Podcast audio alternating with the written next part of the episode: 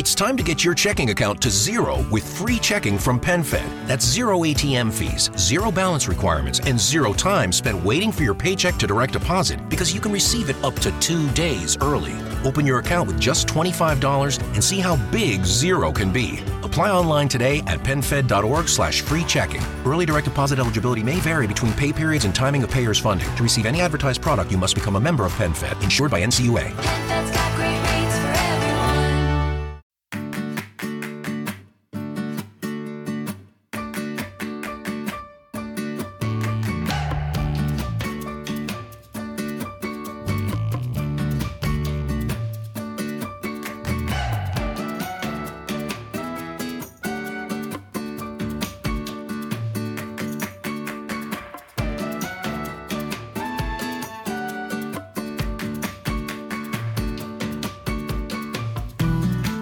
Bienvenido al capítulo 9 de Eureka, un podcast de Emilcar FM sobre innovación, productos y curiosidades sobre los mismos. Mi nombre es Fran Molina y si me lo permites, estaré encantado de poder compartir contigo este espacio de entretenimiento y aprendizaje.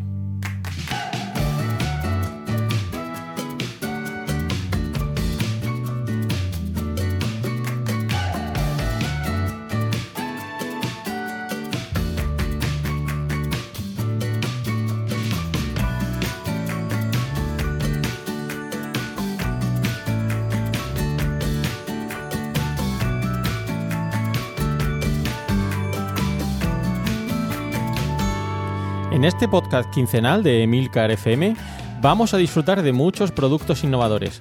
Analizaremos el éxito de alguno de ellos y, por qué no, el fracaso de aquellos que las compañías han tratado de enterrar. Te mostraré algunos conceptos claves de la innovación y la creatividad de manera amigable. Entrevistaremos expertos en el campo de la innovación que con sus empresas han conseguido crearse un hueco en el mercado. Conoceremos las principales instituciones que fomentan y apoyan la innovación. Y por último, pero no por ello menos importante, rendiremos tributo a aquellos inventores que un día pensaron que podían hacer algo nuevo, algo diferente, algo que cambiaría la forma de pensar de la gente. Si te pica la curiosidad, Eureka es tu podcast. ¿Deseas saber más? Hola, ¿qué tal? Ya estamos en este capítulo 9 de Eureka. Volvemos a recuperar el formato tradicional, hablando de un producto y de noticias y eventos relacionados con la innovación.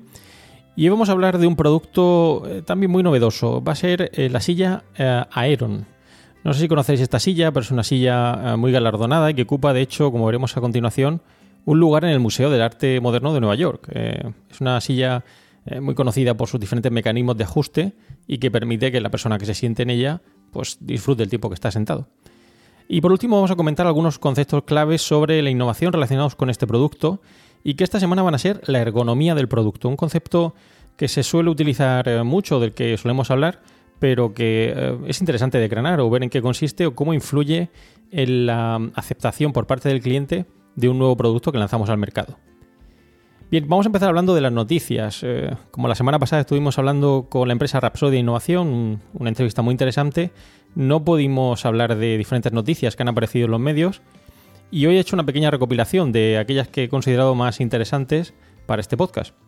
La primera de ellas eh, lleva por título Polar Seal, la camiseta térmica inteligente. Es una noticia extraída eh, del periódico de Expansión el 2 de noviembre de 2017 y nos habla de cómo una compañía francesa, Filoni, ha desarrollado un producto que han denominado Polar Sear, que es eh, reconocido como la primera camiseta térmica que permite aumentar y controlar la temperatura corporal con solo presionar un botón. De hecho, parece un poco futurista. Si eh, habéis visto la película Regreso al Futuro 2, eh, donde Marty McFly se pone esa camiseta que le da un botón y se ajusta, pues bueno, parece algo similar. Ahora lo podéis ver en las notas del programa y veréis que tiene un par de botones para ajustar o controlar esa temperatura. El creador es Sebastián Van den Herste y es director de tecnología de, de este proyecto. De hecho, en la noticia hace alusión a cuando este inventor estudiaba en Escocia y sufría el frío que, que suele haber en esta, en esta zona de, de Europa.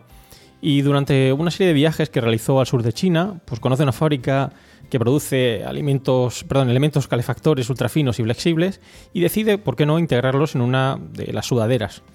Eh, a partir de entonces, pues lanza una pequeña campaña de crowdfunding en Kickstarter para probar el concepto de producto y aceptación por parte del mercado. Y es entonces cuando descubre potenciales clientes que podrían estar interesados en este producto. Eh, por ejemplo, gente que practica deportes extremos al aire libre, como el esquí, el senderismo, el alpinismo, el ciclismo o el jogging. Emplea una tecnología similar a la de las chaquetas de los pilotos de combate, y de hecho mantiene el calor corporal, y tiene dos eh, zonas de calentamiento, una en la parte baja y otra, otra en la parte superior de la espalda, que se pueden calentar de manera independiente o simultánea. Tiene tres niveles de potencia, eh, menos 40, o sea, perdón, bajo 40 grados, medio 45 grados y alto eh, 50 grados. De hecho, es el máximo permitido por la CE por- para este tipo de dispositivos. Tengamos en cuenta que eh, las aprobaciones que haya tenido que superar este producto para poder comercializarse deben haber sido muy rigurosas. De hecho, se activa y se regula esa temperatura presionando una serie de botones de control ubicados en la muñeca izquierda de la camiseta. La prenda se calienta en menos de 10 segundos y tiene una autonomía de hasta 8 horas. Parece suficiente para una jornada laboral. La batería se carga mediante conexión USB, como si fuera un teléfono móvil o dispositivo móvil. Y las placas de calor que integra esta camiseta son muy delgaditas y flexibles. De hecho, se trata, según dice su creador, de una prenda ultra, ultra ligera, transpirable, de gran durabilidad y además lavable a mano, entre 40 y 60 grados. Hay dos modelos con corte diferente, ya sea para hombre o para mujer, y que se ajusta a la silueta a modo de una segunda piel, según dice. Esto permite pues, garantizar una transmisión correcta de, temperatura, de calor, a un módico precio de eh, 150 euros eh, la camiseta. Precio parece bastante elevado, pero bueno, seguro que habrá gente interesada en este tipo de productos. La segunda noticia que os traigo hoy es de eh, información que, he recogido de internet, en concreto de una empresa que es eh, Petit Pli, eh, que ha diseñado ropa para niños que crece con ellos. Eh, muy relacionado también con el producto anterior del sector textil y es una empresa que diseña este tipo de ropa para niños desde los 4 meses hasta los 36. Es decir, que puedes poner un buen ahorro para aquellos que hemos tenido niños y, tenemos que ir comprando ropa con mucha frecuencia, ya que equivale como a unas 7 tallas de ropa. Es decir, no tenemos que ir renovando la ropa de los niños. Una empresa bastante interesante a tener en cuenta. Otra noticia, esta vez es, eh, lleva por título el casco plegable Made in Spain, que no para de recibir premios. Es una noticia extraída del eh, periódico Cinco Días, el 27 de junio de 2017.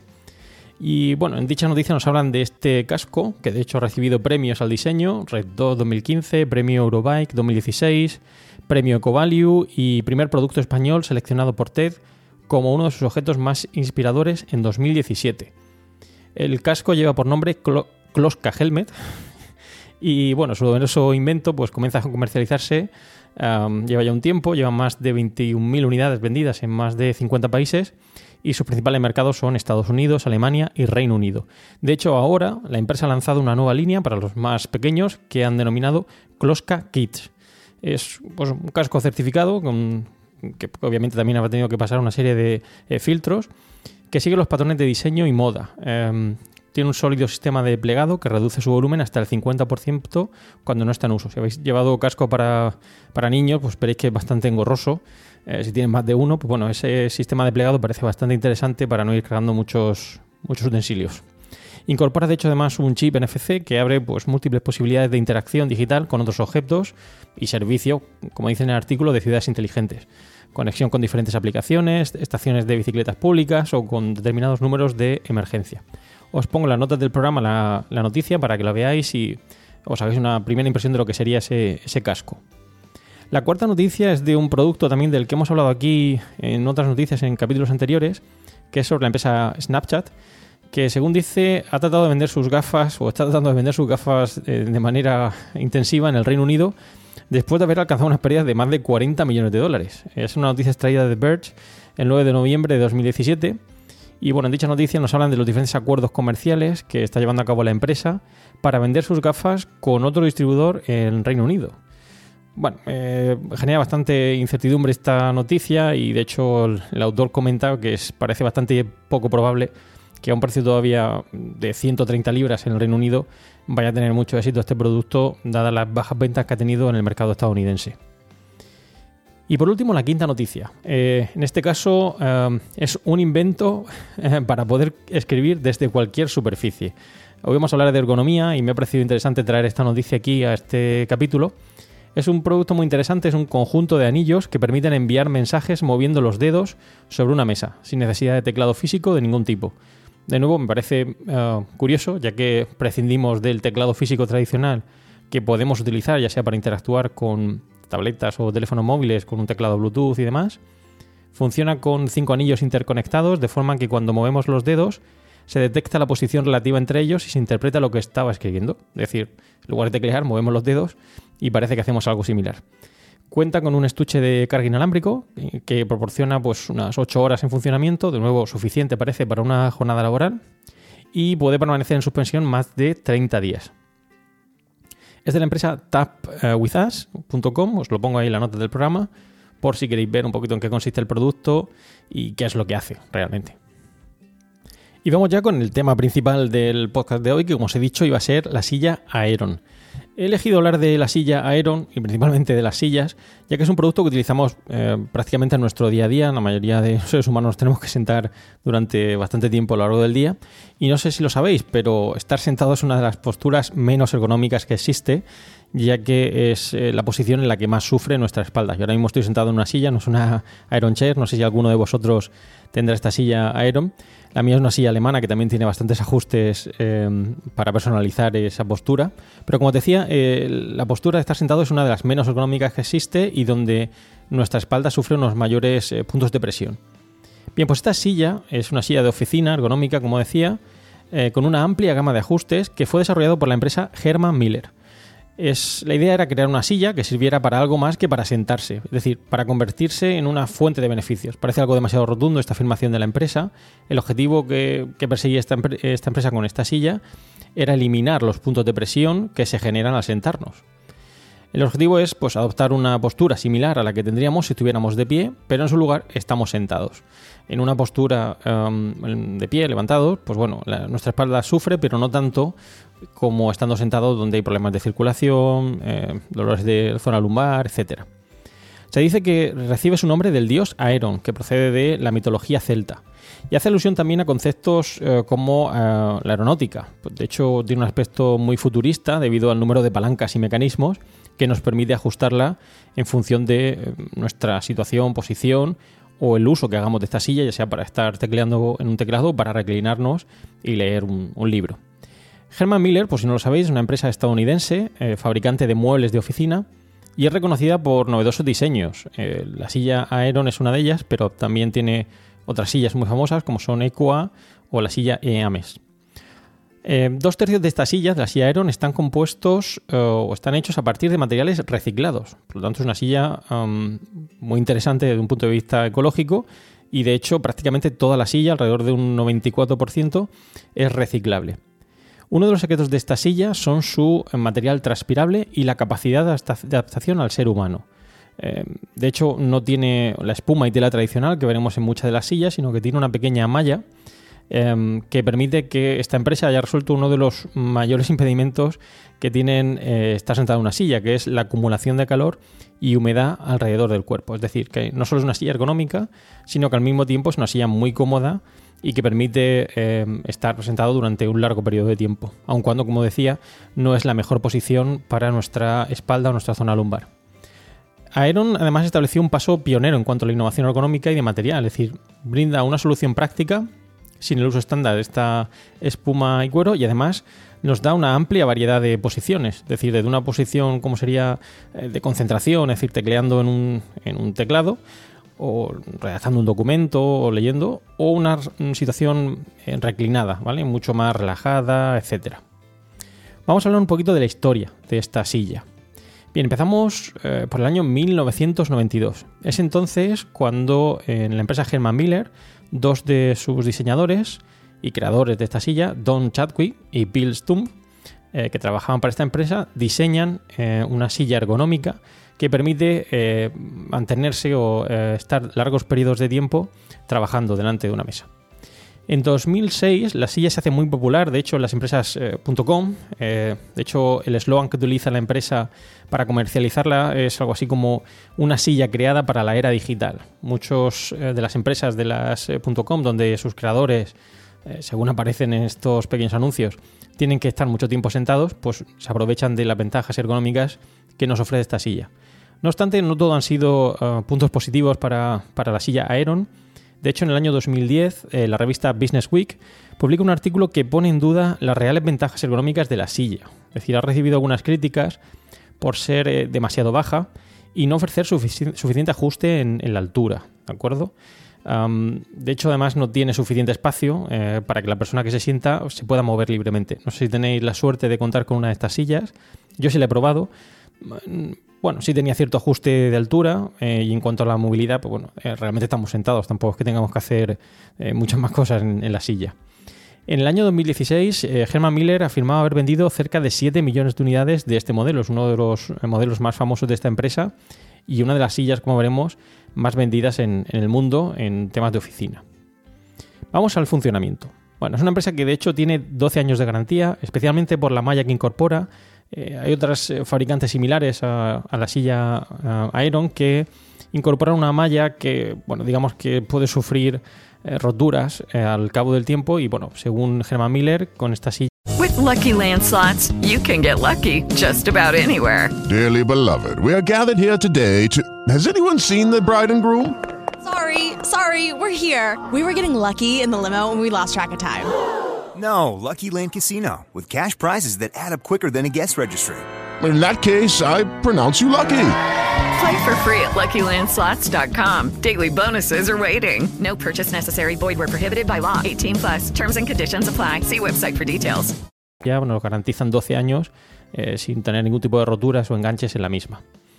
Es una silla pensada con el objetivo de personalizarse para cada individuo y esto es muy importante, es decir, no es solo la silla, sino toda una serie de complementos que vamos a poder añadir para hacer nuestra eh, situación eh, de trabajo pues más agradable. El precio de partida sería de 600 dólares para el modelo básico, aunque yo os puedo adelantar que se puede eh, subir muchísimo este precio en función de los complementos que vayamos poniendo. El modelo básico no lleva apoyabrazos, de hecho, incluir estos apoyabrazos nos va a suponer 90 dólares más y si los queremos ajustables, pues serían 128 dólares por cada brazo.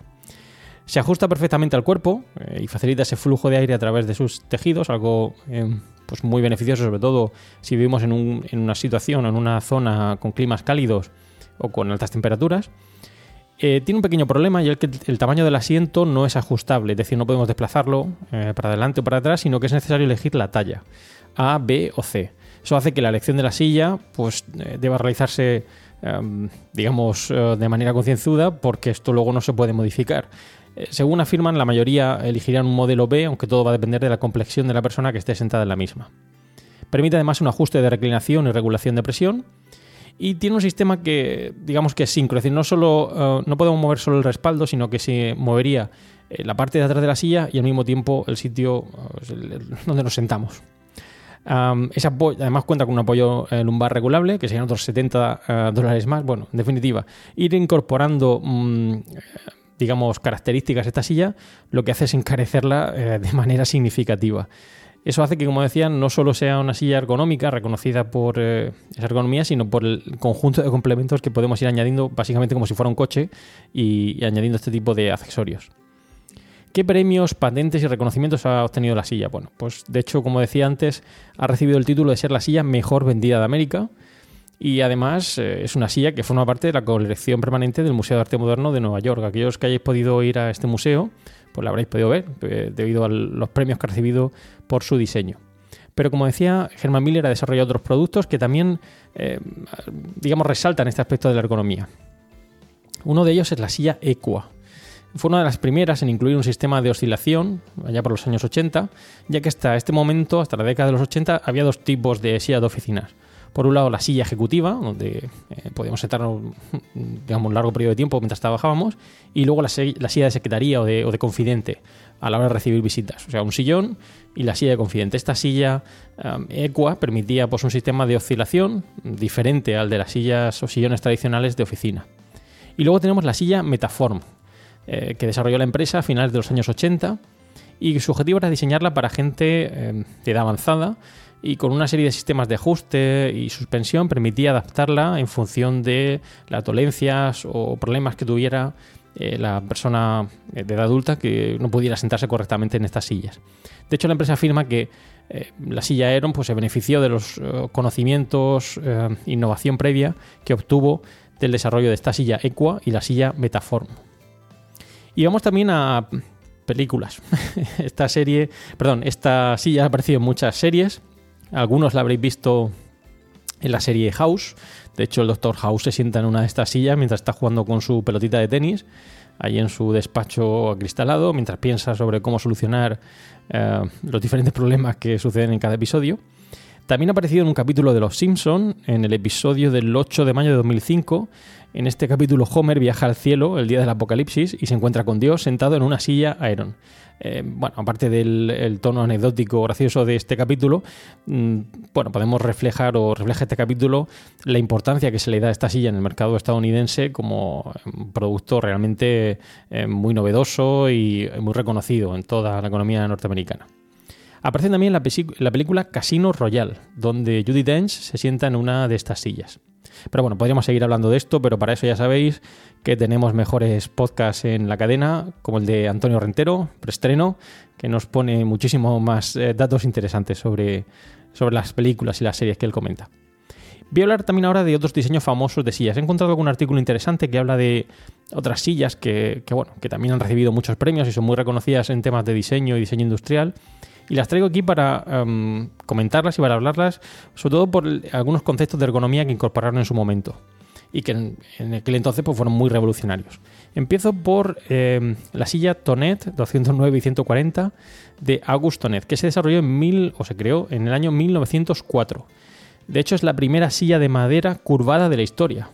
Esto hoy en día que a lo mejor no nos parece tan sorprendente, pero hasta entonces la clase acomodada era la única que tenía el privilegio de sentarse en sillas. Por lo tanto, eh, contar con esta silla de madera curvada, pues bueno, permitía pues, una producción masiva de sillas de madera curvada eh, que permitió extender su uso pues, la incipiente burguesía de toda Europa y más allá de las fronteras a los eh, propicios nuevos estados americanos. Otra silla interesante es la silla Cantilever de March en el año 1926 y es famosa por ser la primera silla oscilante en la historia del mueble.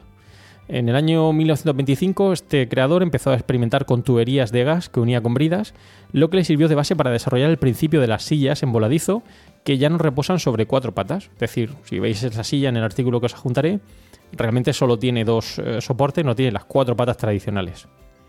Luego tenemos la silla eh, de plástico Eame- Eames eh, del año 1950 y es la primera silla de fabricación industrial realizada en plástico. Es una silla muy reconocida en el campo del diseño industrial y que también ha recibido muchos eh, reconocimientos y premios.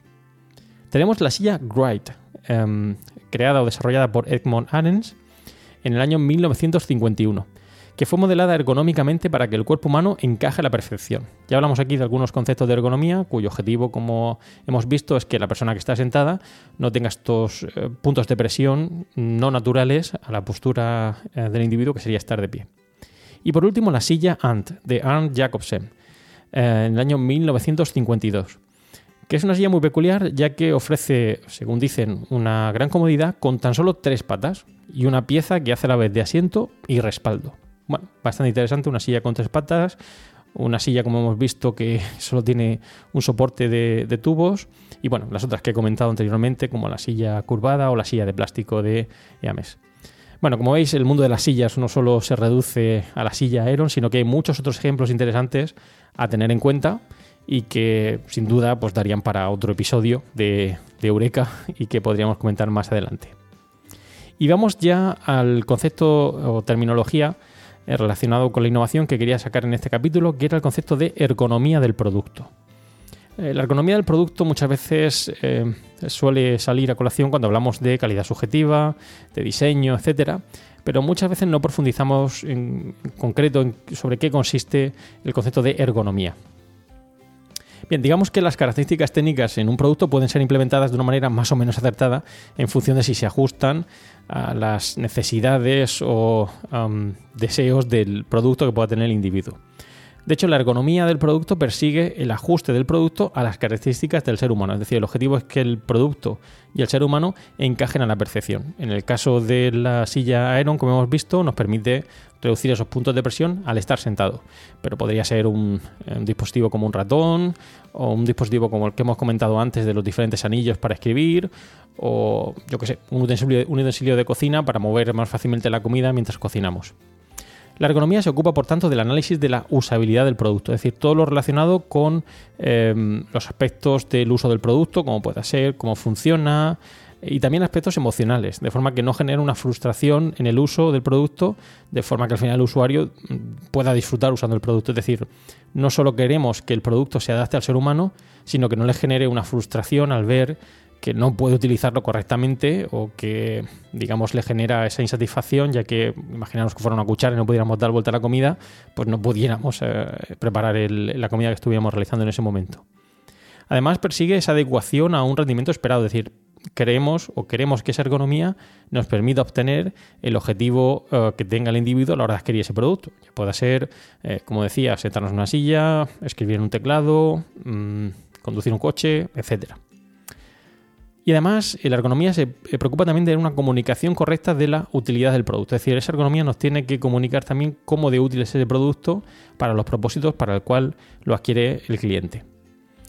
De hecho, los consumidores suelen tener una primera impresión sobre la facilidad de uso del producto en función de la apariencia que tenga. Esto es algo muy importante, ya que muchas veces esa impresión eh, primera que tiene el cliente cuando percibe un producto nos puede comunicar cómo de eh, ergonómico o interesante puede ser ese producto a la hora de adecuarse al, al uso que vayamos a darle. Los consumidores no pueden probar todos los productos antes de comprarlo. Todos, todos lo sabemos, ya que en muchas ocasiones realizamos una compra online, no podemos probar el producto, el producto nos llega a casa y luego a la hora de usarlo nos damos cuenta que realmente pues, no es ergonómico, no, no se ajusta ese producto al uso que realmente queremos darle.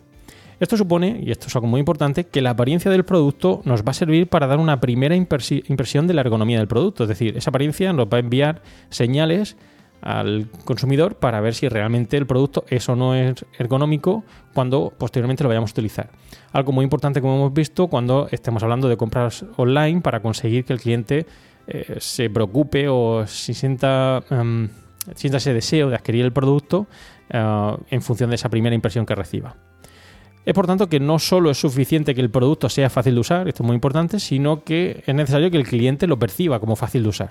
Una cosa es la facilidad de uso y otra cosa es la percepción de la facilidad de uso que tiene el cliente cuando eh, le mandamos el mensaje sobre el producto que vayamos a hablar. Eh, bien, si hablamos de la silla Aeron, como hemos visto, eh, ¿qué primera impresión nos genera el producto? Pues bueno, me gustaría que vierais un poquito eh, las diferentes noticias que os pongo y que hagáis ese pequeño análisis o ejercicio. Si lo vierais por primera vez, ¿qué impresión os da ese producto? ¿Os da la sensación de que es un producto ergonómico o por el contrario? ¿Creéis que es un producto que no genera ese deseo de mm, adquirirlo porque percibís que no va a ser económico? De hecho, os pongo una pequeña afirmación de uno de los creadores de esta silla, que dice que eh, cuando realizamos los primeros test de concepto con este producto, con los consumidores, tuvieron eh, dos situaciones diametralmente opuestas. Había gente que la odiaba en esa primera impresión, sin haber probado el producto, es decir, con una primera eh, apariencia, y había gente que lo amaba. Bien, pues bueno, esto es algo que no debería ocurrir. Lo ideal es que cuando el cliente reciba el mensaje que le enviamos con nuestro anuncio del producto que sea, sea Aeron o cualquier otro, desde el principio perciba que lo va a amar, es decir, que perciba esa ergonomía en el producto desde el primer momento. Muy bien, pues hemos llegado al final del podcast de hoy. Espero que os haya resultado interesante y que hayáis aprendido algo más sobre la silla Aeron, de la cual hemos hablado. Os dejo en las notas del programa algunos enlaces interesantes que espero sean de vuestro agrado. Además os pongo un pequeño vídeo del creador de la silla Aeron. Eh, está en inglés, pero bueno, es fácil de entender y habla de cómo eh, el producto eh, fue muy novedoso y se diferenciaba de otros productos que en la época no eran para nada ergonómicos. Y bueno, me gustaría recibir, como siempre, eh, comentarios sobre este capítulo, que me digáis si tenéis esta silla, si la habéis utilizado. Eh, ya os digo que yo lo he utilizado y me parece una silla muy interesante y ergonómica, a pesar de las críticas que también ha recibido. Y bueno, pues que me digáis si os parece interesante y si la habéis tenido. Ah, también me gustaría que me dejéis alguna reseña en iTunes si lo consideráis oportuno y que me mandéis si lo, si lo creéis eh, conveniente, pues mensajes, eh, recomendaciones o temas que queréis que podría ser interesante tratar en Eureka. Pues bien, muchas gracias por escuchar Eureka y espero vuestros comentarios, como he dicho, sobre estos y otros temas relacionados con la innovación y los nuevos productos. Sabéis que podéis contactar conmigo en eh, diferentes medios, en la dirección emilcar.fm barra eureka o por correo electrónico en eureka.fjmolina.com y los otros medios de contacto que encontraréis en emilcar.fm. Y bien, hoy también quiero hablar de un pequeño podcast de la cadena de Emilcar FM. Eh, no quiero que olvidéis escuchar el resto de podcasts de Emilcar FM, donde vais a poder aprender muchos temas interesantes y de actualidad. Y hoy quiero hablar de uno de los podcasts eh, mm, más interesantes o más curiosos de la cadena, que sería Están locos estos romanos. Eh, ya por el título podéis hacer una idea de lo curioso del podcast. Del podcast sería, os dice algo así, es un podcast que ofrece desde la atalaya de la superior- superioridad moral conversaciones poco meditadas sobre la vulgar realidad que nos rodea. Presentado por Paco Pérez Cartagena, Emilcar, Diego Ujaldón y José Miguel Morales. Bueno, aquí está Emilcar con tres buenos amigos hablando de diferentes temas. Eh, os recomiendo que escuchéis el podcast. De hecho, el último capítulo lleva un nombre eh, bastante peculiar: eh, Toletum Parvaub Sede Bene Munita. No sé si lo habré dicho bien, seguro que no lo he dicho, pero bueno, os aconsejo que lo escuchéis porque em, yo lo, digamos, lo clasificaría como em, una caja de bombones. Nunca sabes lo que te vas a encontrar. Muy interesante, divertido y ya digo, es un podcast largo, pero os lo recomiendo que lo tengáis muy en consideración. Pues bien, pues ya hemos llegado al final del podcast, como he dicho, y como siempre vamos a terminar con una frase célebre. En este caso, una frase enunciada por Henry David Thoreau. En mi casa tengo tres sillas. Una para la soledad, otra para la amistad y una tercera para la sociedad. Muchas gracias y propicios días.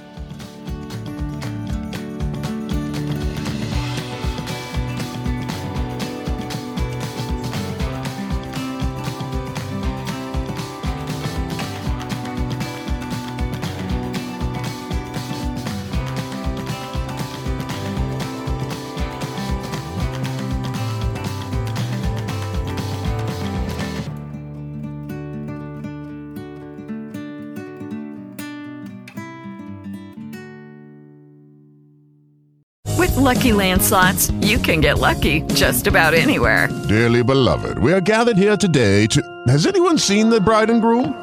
Sorry, sorry, we're here. We were getting lucky in the limo and we lost track of time. No, Lucky Land Casino, with cash prizes that add up quicker than a guest registry. In that case, I pronounce you lucky.